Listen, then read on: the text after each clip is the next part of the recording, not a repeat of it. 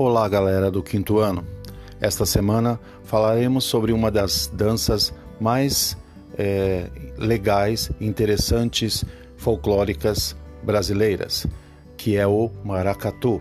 É uma dança folclórica de origem afro-brasileira, surgida em meados do século XVIII a partir da miscigenação musical das culturas portuguesa, indígena e africana.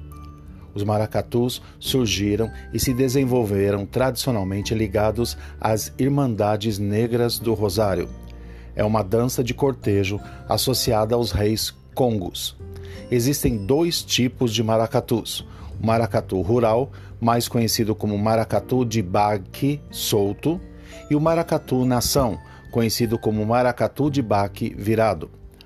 Os maracatus dançam ao som de tarol, zabumba e ganzás.